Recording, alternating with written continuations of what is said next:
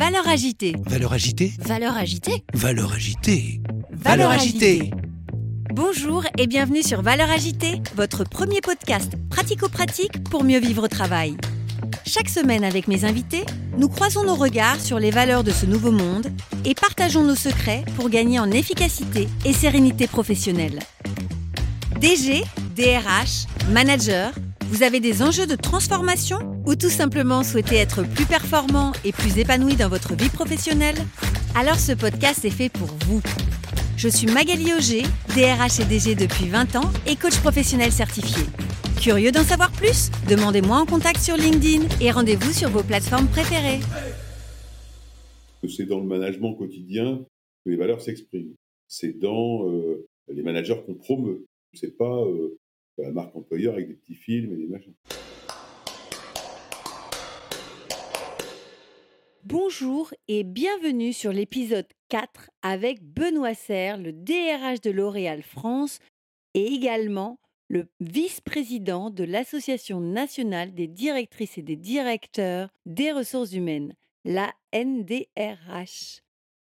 Je suis ravie de recevoir Benoît sur ce quatrième épisode où nous allons parler conduite de changement, résistance, transformation des entreprises et également intelligence artificielle, pénurie des talents, apprentissage, marque employeur, raison d'être, entreprise à mission.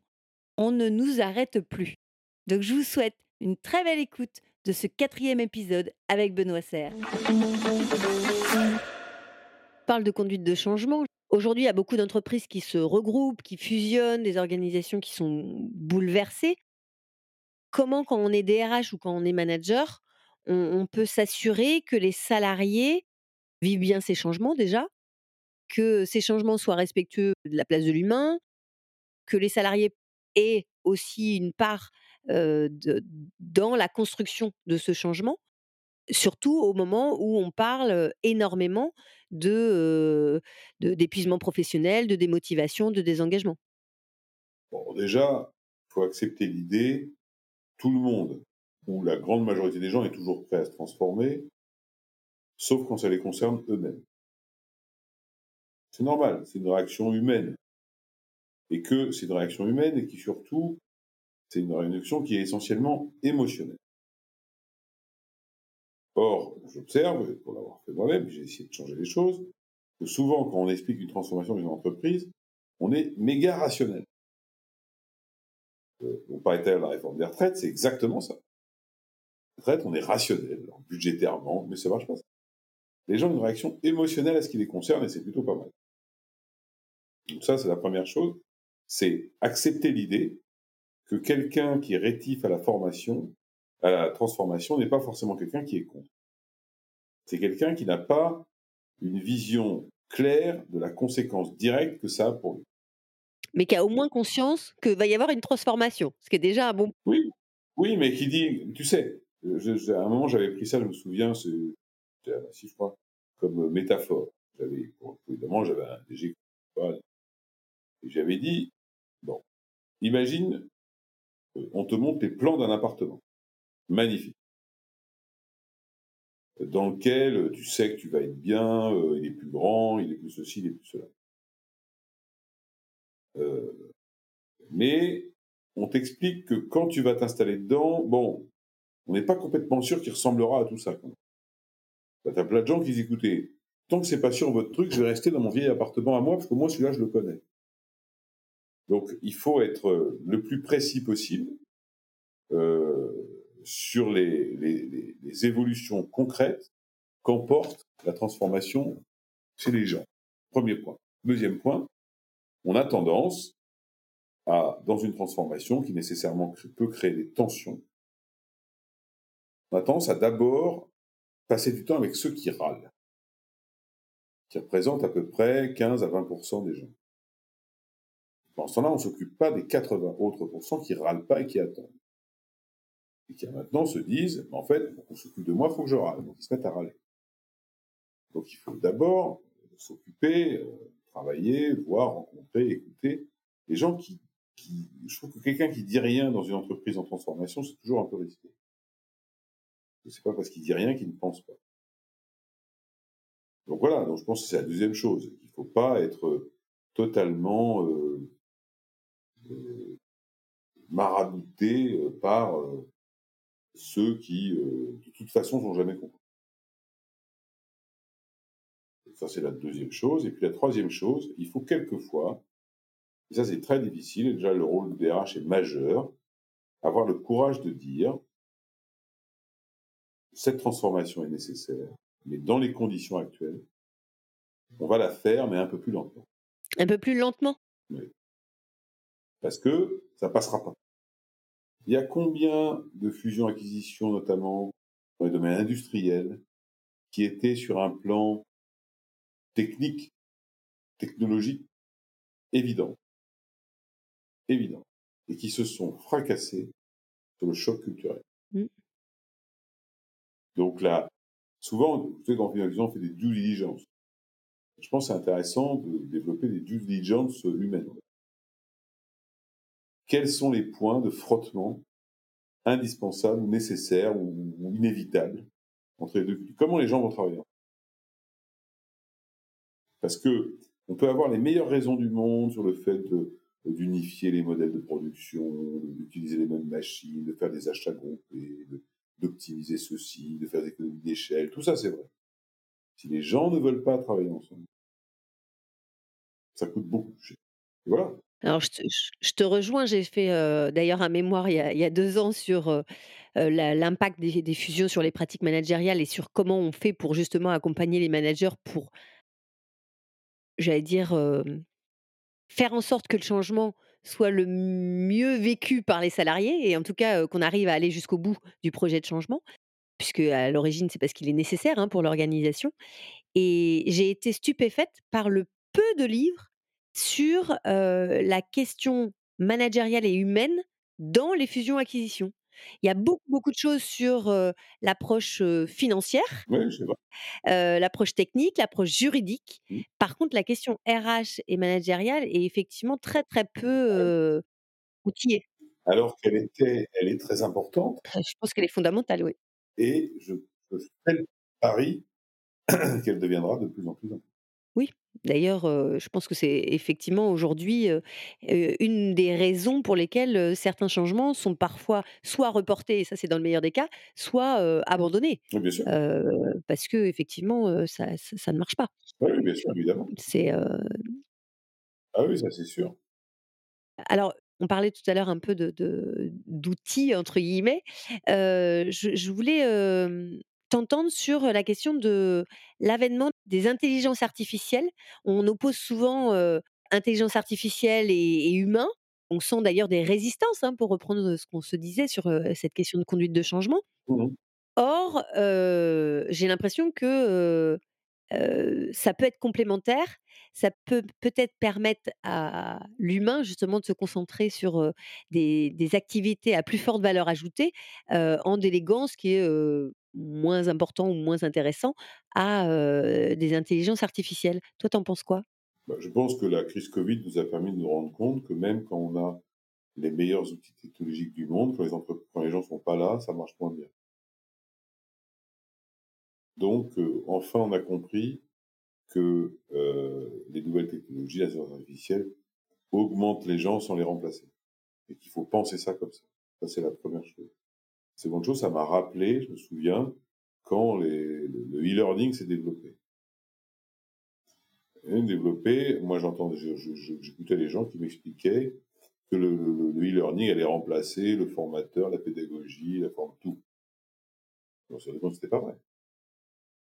Il y avait des choses qui étaient pertinentes à faire à distance et d'autres qui ne l'étaient pas. Je pense que l'intelligence artificielle, ça va être pareil. Va, on va petit à petit se rendre compte qu'il y a des choses pertinentes à faire par ce biais et d'autres qui ne le sont pas. On a eu un autre exemple récent. Moi, j'ai vu je ne sais pas combien de, start-up, de machins, de recrutement m'expliquer qu'on n'avait plus besoin de recevoir les gens, que maintenant il suffisait de croiser les datas et on aurait de bons candidats au bon moment, etc. Ce n'est absolument pas vrai. La seule chose que je constate, c'est que la- l'avantage de l'intelligence artificielle dans le recrutement, c'est qu'elle a permis d'évacuer la partie objective. Qu'est-ce que la personne a fait, quelles sont ses, ses expériences, etc., etc. Mais à la fin du fin, Le recrutement de quelqu'un, c'est une dimension humaine, et ça, l'intelligence artificielle ne le remplace jamais. D'ailleurs, je crois qu'il y a plusieurs années, Microsoft avait fait un test de recrutement uniquement par intelligence artificielle de l'époque. Ils avaient recruté que des gens blancs. Voilà. C'est pour ça que je pense que l'intelligence artificielle, c'est très bien, que c'est très utile, que ça permet de, d'enrichir le métier des gens, de, réduire les tâches de la faible valeur ajoutée, de réduire les tâches mécanisées, ce qu'on connaît dans l'industrie depuis des années. Hein. Mais, mais que euh, ce n'est pas, euh, ce n'est pas euh, passé. Je pense que à force de parler d'intelligence on en fait, on en fait comme un, comme un objectif alors que ce n'est qu'un moyen. C'est un moyen très puissant, c'est un moyen très impressionnant, tout ça est vrai. Mais c'est un moyen. Et donc, il est au service de quelque chose, bah, il doit être au service de, de l'homme ou de la femme, pas au service de je ne sais pas quoi. Mmh, complètement. Et donc, la crise Covid a permis ça. Et comment on fait pour euh, éviter la fracture numérique qui existe déjà dans les entreprises et j'allais dire euh, globalement dans la société? Et c'est pas forcément, jeune vieux, hein, j'allais dire, c'est simplement qu'il y a des personnes qui sont plus à l'aise, que d'autres, avec, on va dire les outils, digitaux, ou simplement qui ont été plus formés. comment on fait pour, pour, quand on est, DRH ou quand on est dirigeant, pour, s'assurer que, l'intégration de cette digitalisation, dans les métiers ne crée pas, on va dire un fonctionnement à deux vitesses? Bah, déjà en anticipant, en anticipant, tout simplement. on le sait que la compétence data, la compétence machin va devenir un truc incontournable. En fait, on se posait la même question sur l'informatique il y a 30 ans, et puis aujourd'hui, le problème est résolu. Enfin, quasiment résolu. Euh, pas toujours, mais quasiment résolu. Donc c'est un élément à prendre en compte euh, dans les modèles de l'éducation nationale. Voilà, c'est tout. Je, c'est, c'est, je pense que c'est des choses qui. Souvent, on, explique à non, mais alors les, vieux, là, ils savent pas faire marcher, mais ça fait 20 ans qu'ils sont avec des ordinateurs. Maintenant, c'est réglé, ça. Voilà, c'est pour ça qu'il y aura toujours une inégalité, malheureusement. Et, et je pense pas que ce soit en... D'ailleurs, c'est pour ça qu'il existe un, il devrait exister un véritable continuum éducatif sur ces questions-là comme sur les autres, de l'école à l'entreprise. L'école, l'école, l'éducation nationale, l'instruction, les études supérieures pour les gens qui en font, et la formation continue, c'est la même histoire.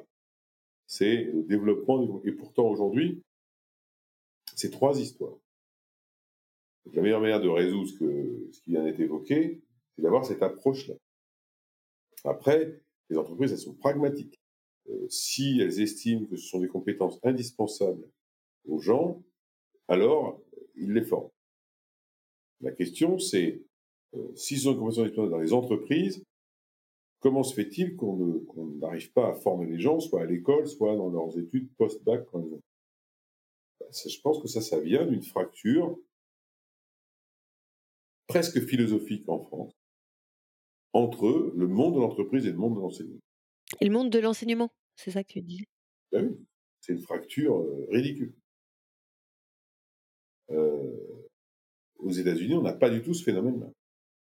En France, il y a des débats philosophiques avec des gens qui nous disent « Ouh là là, l'enseignement est fait pour fabriquer pour construire des citoyens, quand l'entreprise veut des salariés, on n'est pas là pour, pour produire des salariés pour une espèce de schéma, euh, une espèce de philosophie euh, à 10 balles hein, maintenant, euh, qui euh, d'ailleurs c'est pour ça que l'ancien ministre de l'Éducation nationale et l'actuel euh, ministre de, de la formation professionnelle, Carole Grandjean, et moi je suis très favorable à ça, travaille beaucoup à cette à ce rapprochement des deux mondes. Et, d'ailleurs, les entreprises doivent se rapprocher de l'école, comme l'école doit se rapprocher de l'entreprise. D'ailleurs, l'efficacité de la et de l'apprentissage n'est plus approuvée. J'allais dire, tu vois, on a un mode qui permet justement cette alternance, on va dire, entreprise et, enseignement plus académique. l'apprentissage, qu'est-ce qui fait qu'aujourd'hui l'apprentissage est réservé pour beaucoup, je parle en proportion, hein, pas juridiquement, aux aux métiers, plus, manuels, aux artisans. Heu, Malheureusement, ça ça évolue ça. Évolue. c'était très vrai très vrai il y a Alors, il y a avant. 20 ans, on a commencé Heureusement à développer l'apprentissage, sur le niveau bac+5. Moi, je je c'est ce que j'ai fait d'ailleurs, hein. J'ai fait une école supérieure de commerce en apprentissage. C'est ce qui m'a permis de financer mes études d'ailleurs. Donc heureusement, mais on on on voit que c'est encore pas aujourd'hui quand même la majorité. Il y a il y a encore peu de de de personnes qui font l'apprentissage sur des niveaux, supérieurs au bac et heu et ils ont encore des difficultés à trouver des entreprises. Ouais, enfin, a on part de loin, mais par rapport à l'Allemagne, par exemple, mais Oui. mais on en a de plus en plus. Aujourd'hui, à peu près 900 000 alternants en France. Il y en avait 400 000 il y a 5 ans. C'est d'ailleurs, il faut rendre hommage au pouvoir public, au gouvernement actuel ou précédent qui ont vraiment poussé ça, c'était très bien.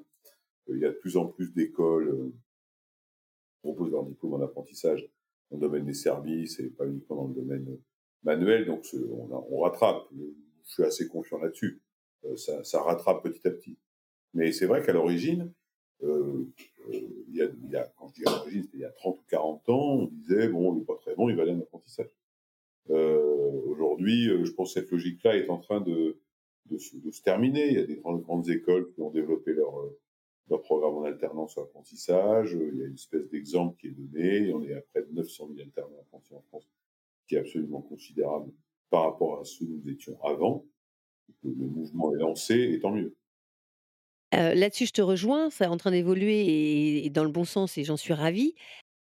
Mais je pense que, heu, c'est pas tant peut-être au niveau des des écoles que le frein, existe, mais ça peut être aussi au niveau des familles. C'est-à-dire que le le regard des familles est pas complètement, heu, Oui, mais ouais, je moi je pense que ça, c'est en train de je sais je sais pas. Moi, j'ai j'ai plutôt l'impression que c'est en train d'évoluer favorablement. Oui, oui, oui, je pense qu'on a encore du chemin, hein. Sincèrement, j'en sais rien. Je peux je peux pas j'en sais rien.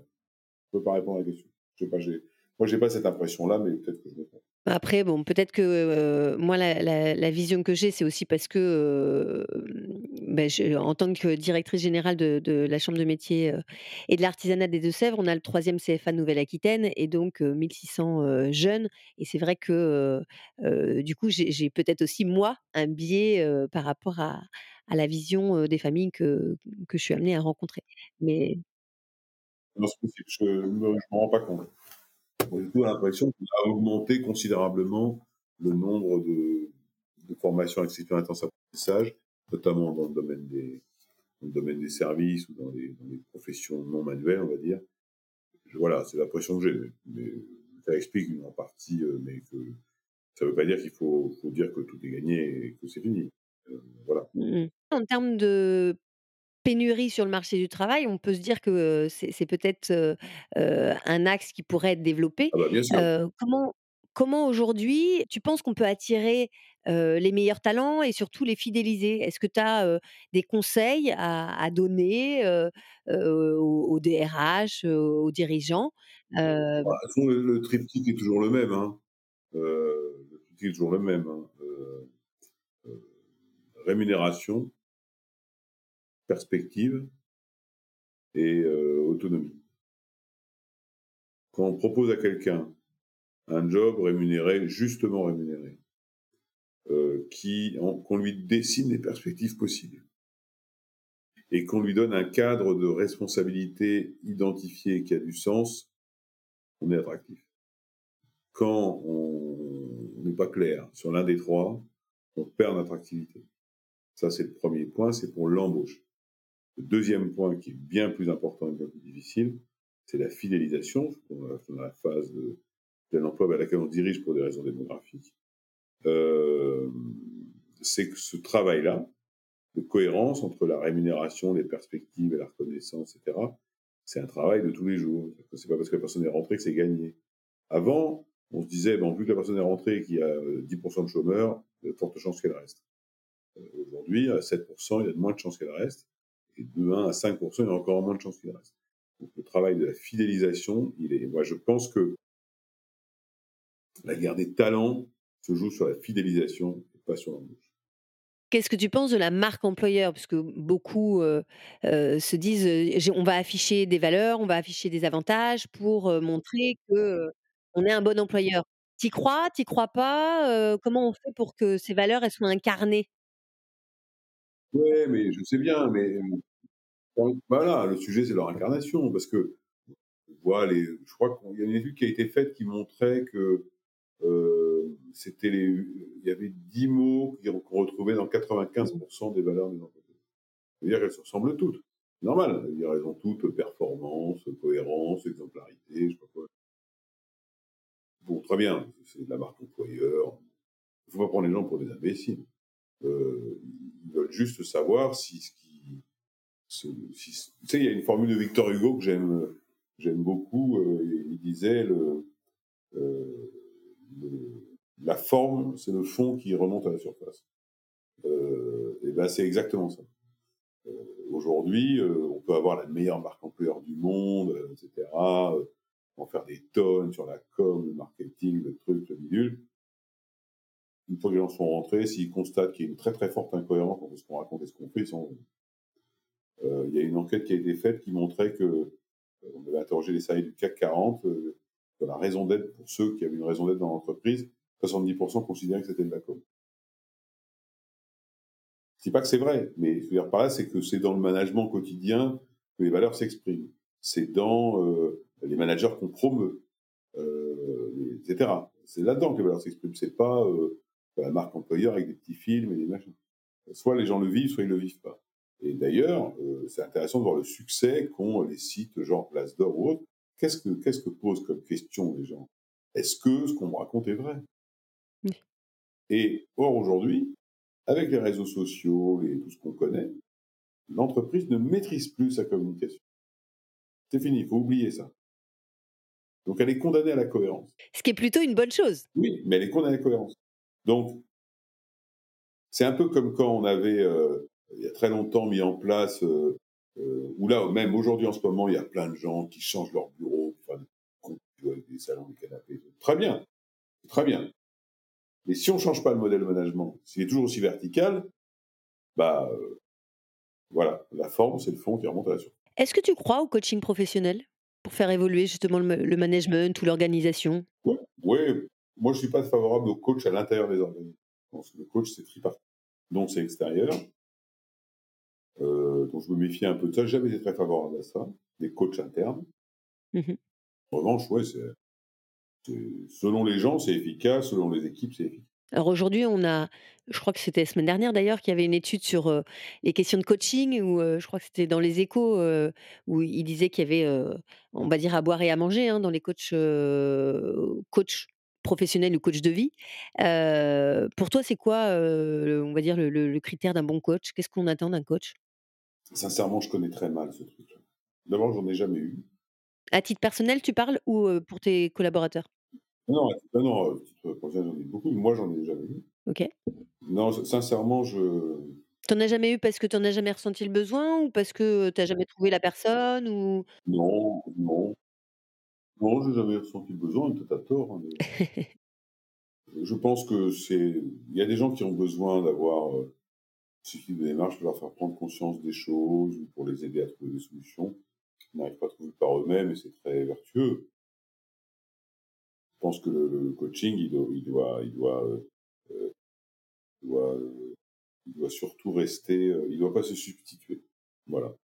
Mais non, moi je trouve que c'est plutôt pas mal, quoi. Mais ça, j'allais dire que comme, n'importe quel, heu, expert externe, Mmh. heu, que ce soit un consultant, un coach ou peu importe, effectivement, heu, justement, on parlait tout à l'heure de qui porte la responsabilité. Je pense que la responsabilité, elle est jamais externalisée, Oui, c'est ça. quelle que soit la personne qui peut être amenée à intervenir dans l'entreprise.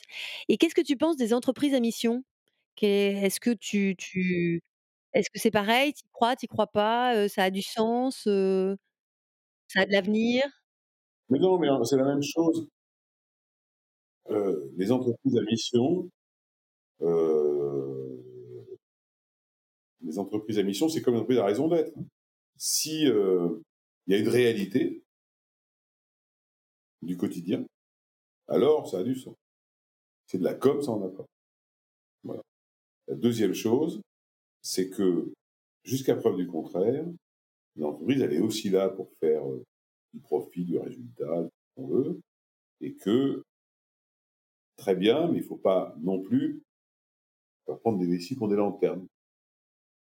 Et qu'une entreprise à mission, elle a, elle a certes beaucoup de vertus, elle s'engage pour la société, ça c'est très très bien, mais il y a de tonnes, je connais des tonnes de boîtes qui ne se sont pas déclarées entreprises à mission et qui sont très engagées pour la société je me méfie un peu du côté euh, un peu comme, mais je fais de procès d'intention à personne. Alors de la même manière, on, parlait avant de la qualité de vie au travail, c'est devenu la QVCT, la qualité de vie et des conditions de travail depuis mars 2022.